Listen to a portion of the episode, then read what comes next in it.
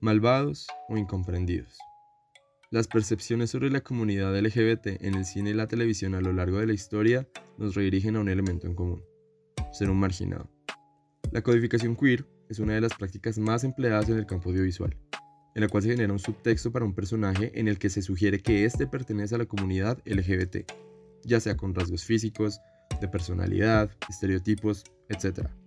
Y en este podcast nos centraremos en los personajes que más destacan, que en su mayoría son villanos, adentrándonos en su universo y explicando qué los hace LGBT.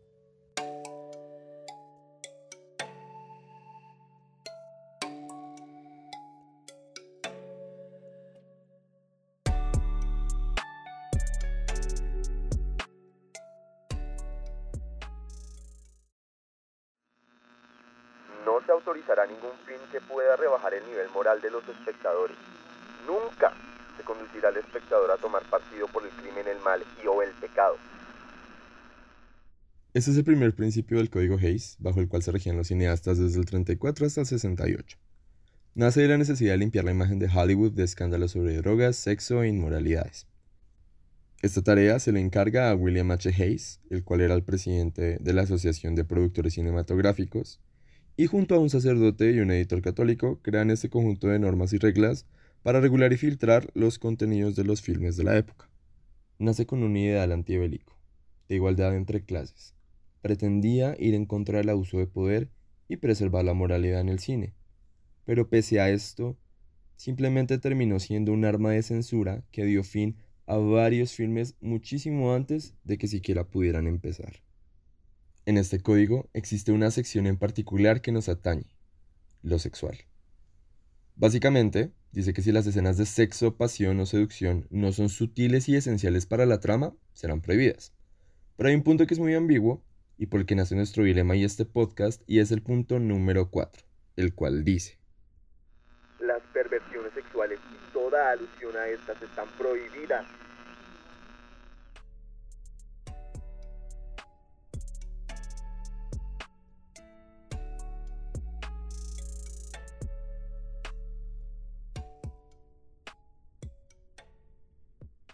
Pero ¿por qué ese punto en específico?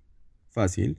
Dentro del marco de las llamadas perversiones sexuales encontramos las relaciones interraciales, la homosexualidad y cualquier otra perturbación del status quo. Por contexto, en eso de los años 20 y 30, ser cualquier cosa que no fuese blanco, cisgénero y heterosexual hacía parte de estas perversiones. A base de esto nace el queer coding, o en español la codificación queer, la cual en términos sencillos es darle atribuciones LGBT a un personaje, ya sea por subtexto, características físicas y psicológicas, manierismos o estereotipos. Y bueno, pienso yo que hay dos formas de verlo. La primera es pensar que es la manera discreta en la que se puede incluir un personaje LGBT a una historia sin las represalias de la censura o la crítica de la audiencia. O está la otra, y en lo personal mi favorita, darle estos atributos a un personaje con el fin de darle un mensaje a la audiencia, que aunque no me guste, por lo general es negativo. Esto lo podemos ver en muchos filmes de la época y bastantes otros a lo largo de los años. Un ejemplo claro de esto es la gran mayoría de los villanos de Disney. Pero de esto hablaremos más adelante en otros episodios. Tal vez ustedes se pregunten por qué es mi favorita siendo que se le dan connotaciones negativas a un personaje y que el mensaje que da es que ser LGBT es igual a ser malo. Y bueno, la respuesta es bastante sencilla. A mi parecer existe una afinidad entre algunos villanos codificados como LGBT y la comunidad. Esto pensando muchas veces en su historia, lo que los motiva, el hecho de que en su mayoría todos son los marginados, los diferentes, los rechazados, y bueno, entre otros términos creando así una bizarra representación y que en la época eso era mucho pedir, volviéndolos para muchos iconos LGBT. Y claramente estas películas no serían lo que son sin estos villanos y su extravagancia. Pero calma, episodio a episodio me encargaré de desglosar uno a uno estos villanos explicando de principio a fin el cómo, cuándo y por qué. Por ahora regresemos a la historia. A lo largo de la vigencia del código Hayes, Muchos cineastas se las ingeniaron para incluir personajes queer en sus filmes, usando básicamente estereotipos y clichés. Antes de seguir con la lista de clichés que se usaban y que aún hoy en día siguen vigentes, me gustaría recomendarles un libro que habla de todo esto. Y es The Celluloid Closet, o en español El Closet Oculto, de Vito Russo. Y que por si no son personas de lectura, igual también existe un documental con el mismo nombre dirigido por Rob Epstein y Jeffrey Friedman. A grandes rasgos, en este explican que básicamente se habla de la representación LGBT en el cine como algo para reírse, para tener lástima o para sentir miedo, y en especial en el cine estadounidense. Obviamente se hace un análisis súper profundo de esto, pero yo me aferro a estas tres nociones, ya que para mí son el pilar de cómo se usa la comunidad LGBT en el cine y la televisión. Volviendo a la lista, es larga, entonces lo resumiremos y hablaremos de los más empleados en pantalla. Primero tenemos al afeminado, que puede leerse también como el mejor amigo gay, aquel que tiene afinidad con las mujeres y la feminidad. En segundo lugar, tenemos la marimacho, mujer soltera, en posición de poder, irreverente y frívola. Luego estaría el uniformado enclosetado, el cual está rodeado de hombres pero no puede expresar su amor. También estarían los cowboys o vaqueros, los cuales se dividen en dos, el mariquita y el hipermasculino. Luego tenemos el grupo de hombrecitos, los amigos, que nacen de una necesidad de sentirse parte de un grupo. Luego estaría la reina de teatro. Sería un hombre mayor, gay, eh, aficionado a las artes y al teatro, excéntrico y con gustos lujosos. Luego tenemos el lascivo, el lujurioso, el bohemio, el hedonista. En palabras un poco más sencillas, el sexual. Este perfil también aplica para las mujeres. Luego iría el sirviente adulador, perfectamente dispuesto a su superior, al malvado por lo general, y solo tiene una finalidad y es seguir a su líder hasta el final. Este también aplica para mujeres. Luego estaría el proveedor, el cual usa sus encantos para obtener lo que desea o alcanzar sus metas, y este se emplea mucho con mujeres que seducen a otras, por lo general en películas de acción, eh, que envuelven crimen, todo esto. Luego, muy parecido al anterior, tenemos al Zari o a la Mami, los cuales son perfiles de personas mayores que seducen a personas jóvenes que consideran apuestas o atractivas o con un fin determinado. Y para terminar, tenemos el peor de todos por mucho, y es el depravado, un sadista psicosexual que disfruta torturando o asesinando a, a sus víctimas. Y lamentablemente, este es uno de los estereotipos más usados en el cine estadounidense. Creería yo que más o menos ya se van haciendo una idea de qué personajes caen en estos estereotipos.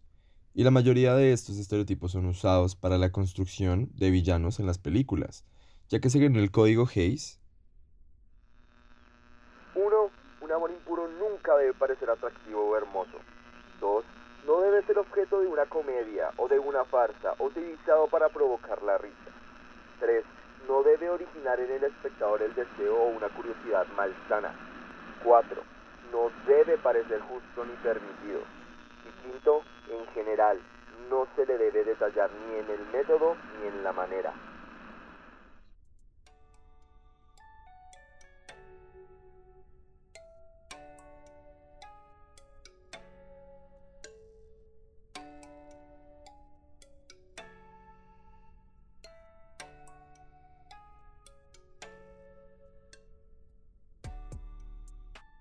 Ahora un poco de contexto histórico. El código Hayes muere en el 68 debido a la necesidad de los cineastas y productores de tener más libertad para los filmes y obras. Obviamente la evolución de la sociedad norteamericana también pedía a gritos que desapareciera este código de normas. Y no podemos dejar de lado que fue en esta época que se consumió como tal la revolución sexual la cual inspiró a muchas personas a luchar por sus derechos, y en especial a la comunidad LGBT. Y no fue sino hasta el 28 de junio del 69, debido a la redada policial en un bar clandestino gay llamado Stonewall Inn en Nueva York, que sucedería el estallido por la lucha de los derechos LGBT. A partir de los disturbios de Stonewall del 69 y las protestas queer que reclamaban por sus derechos, todo parecía cambiar. Había una nueva ideología, ya no existía más miedo, ahora era orgullo, revolución, una época de cambio.